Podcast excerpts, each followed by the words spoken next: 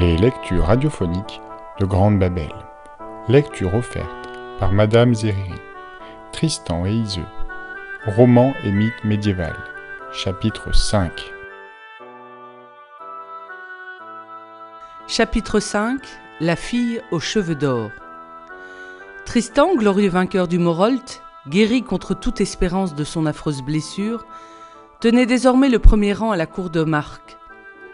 Le roi avait résolu en son cœur de le prendre pour héritier et de lui léguer son royaume. Il avait pris son parti de vieillir sans enfant et il avait renoncé au mariage. Plusieurs des barons qui vivaient dans l'entourage de Marc ne tardèrent pas à deviner son dessein, qu'il croyait à tort inspiré par Tristan. Les plus acharnés étaient quatre barons que l'envie avait dressés contre le preux et dont la haine ne reculait devant aucune félonie. C'est pourquoi on les appelait les barons félons. Le pire de ces jaloux n'était autre qu'Audrey, lui aussi neveu de Marc, et qui avait longtemps nourri l'espoir de recueillir la succession de son oncle. Son espoir déçu s'était mué en fureur contre celui qu'il considérait comme son heureux rival. Les trois autres félons se nommaient Guenelon, Gondoïne et Denoanel.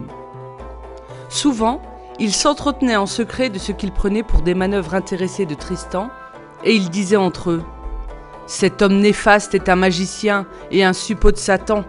Sa guérison est inexplicable par des moyens naturels, car sa blessure était de celle dont un homme ne revient pas.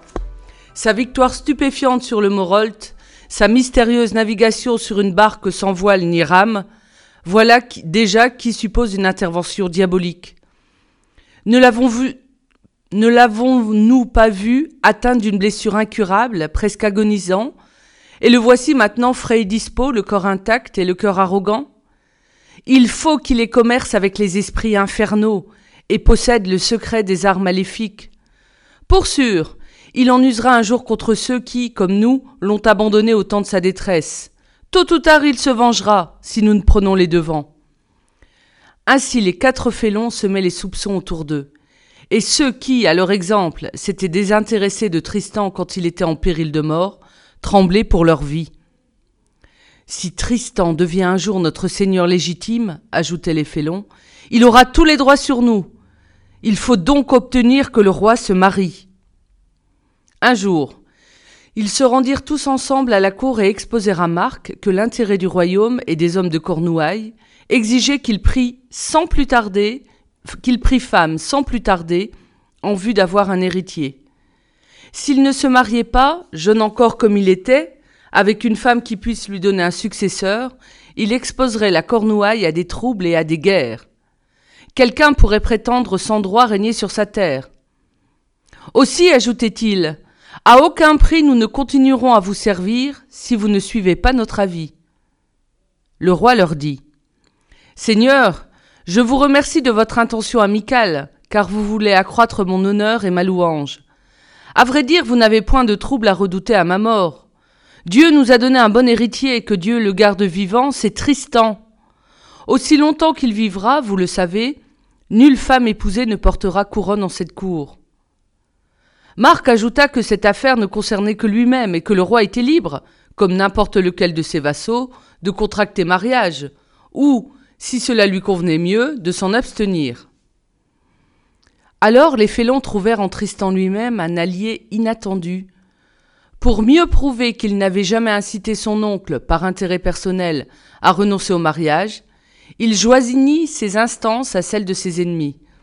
Il tenta de persuader le roi qu'il devait, tandis qu'il en avait le pouvoir, procréer un légitime héritier et prévenir toutes les disputes autour de sa succession. Marc, n'osant tenir tête à tous ses vassaux ligués contre lui, voulut se donner le temps de la réflexion. Seigneur, leur dit-il, laissez-moi le loisir de préparer ma réponse. Revenez me voir dans un délai de quarante jours, et je vous ferai connaître ma décision. Quand vint le jour fixé, le roi était en proie aux soucis, Seul dans la grande salle de son château, sur le point de recevoir les barons, il cherchait encore un moyen d'éluder leurs requêtes. À cet instant, par une baie ouverte sur la mer, deux hirondelles entrèrent en poussant de petits cris et en se disputant un long cheveu blond de femme que l'une d'elles tenait dans son bec. Puis, brusquement effarouchés par un geste du roi, les deux intrus s'éloignèrent à tire d'aile, non sans avoir laissé tomber dans la salle le magnifique cheveu, plus fin et plus luisant qu'un fil d'or. Marc se pencha et le prit avec précaution entre ses doigts. Il le considéra longuement, l'admira, et un brusque trait de lumière traversa son esprit.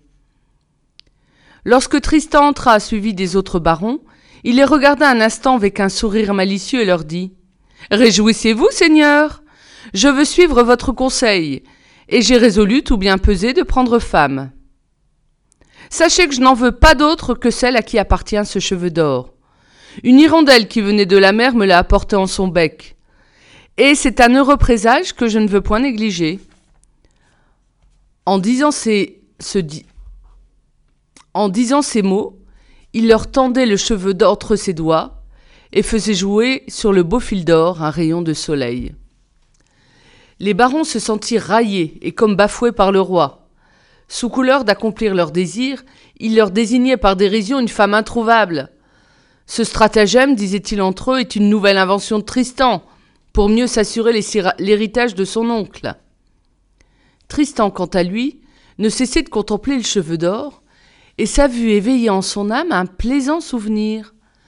Parmi toutes les filles blondes qu'il avait vues venues des pays du Nord, aucune, il en était sûr, n'avait des cheveux aussi semblables à un fil d'or, sauf une seule, Iseux, la fille du roi d'Irlande, celle qu'il avait soignée naguère dans le palais de son père, le roi Gormont, et à laquelle il avait appris le jeu des instruments.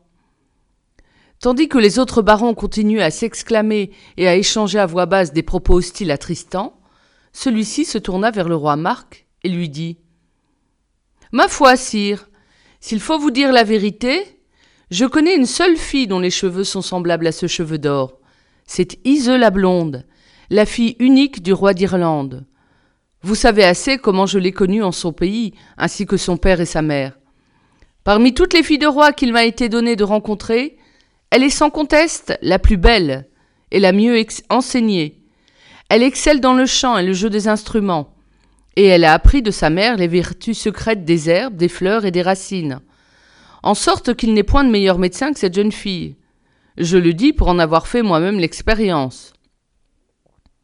Marc lui répondit Tu n'ignores pas, beau neveu, que depuis des siècles, l'inimitié et la haine règnent entre l'Irlande et la Cornouaille, et qu'elles ont suscité entre les deux peuples de sanglantes guerres. Si ce cheveu d'or appartient vraiment à la jeune Iseux, comment espérer que le roi Gormont consente jamais à me donner sa fille en mariage? Si j'envoie des messagers pour demander la main d'Iseux, je crains que son père ne me les tue honteusement, sans même prendre la peine de me répondre. Un tel affront me vaudrait moquerie et honte.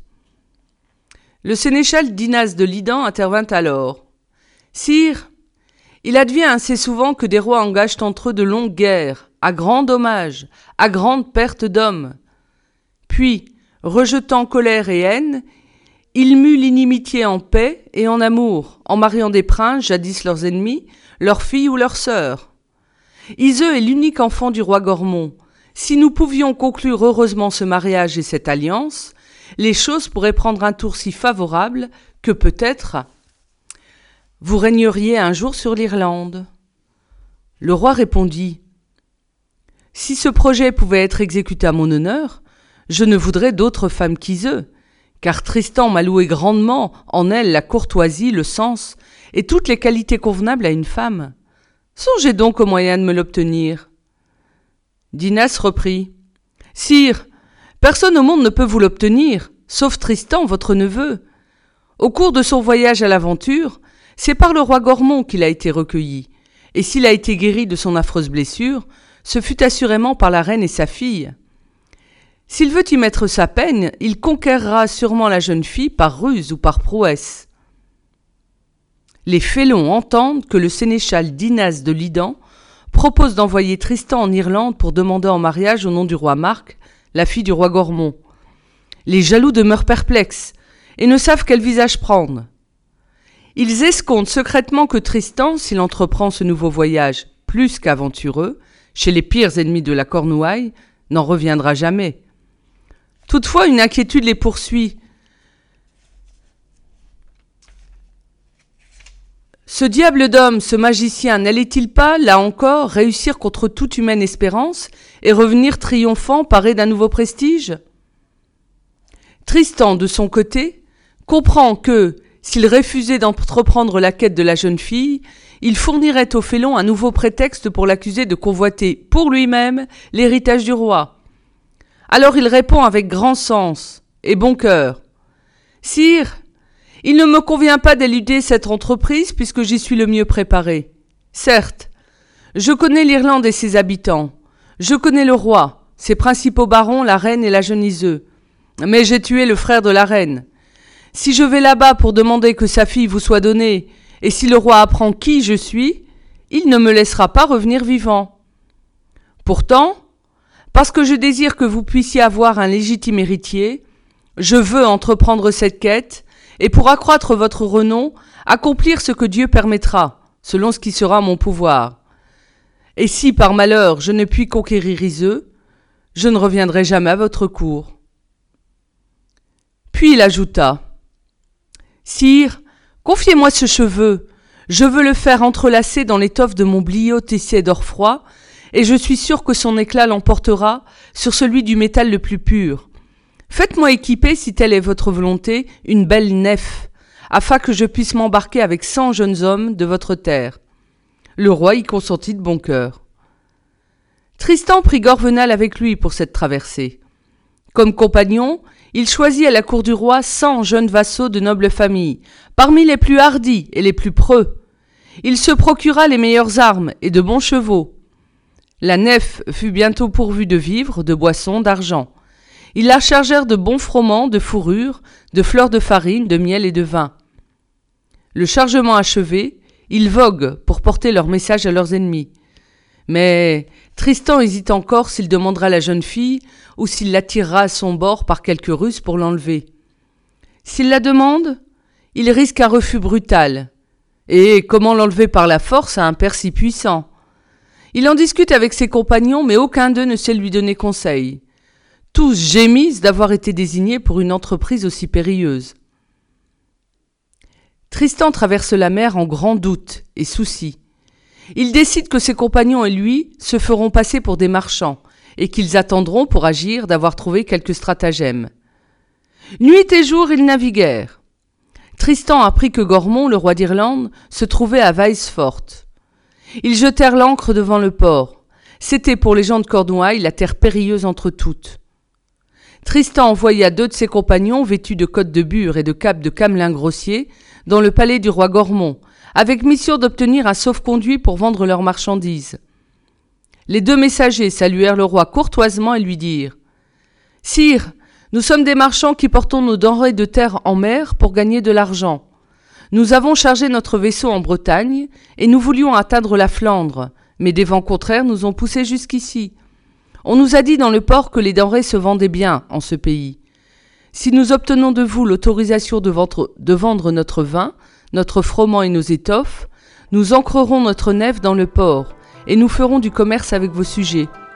Si vous n'y consentez pas, sire, nous remettrons à la voile pour gagner un autre pays. Le roi répondit Je vous donne permission et liberté de trafiquer sur cette terre en paix et à loisir. Nul ne vous y cherchera noise, nul ne vous y fera tort. Vous trouverez ici le meilleur accueil et vous serez libre de repartir quand il vous plaira. Les messagers remercièrent le roi, lui firent les présents et rentrèrent sur la nef. Là, avec leurs compagnons, ils passèrent le jour à se divertir, à jouer aux échecs et aux tables et à deviser entre eux.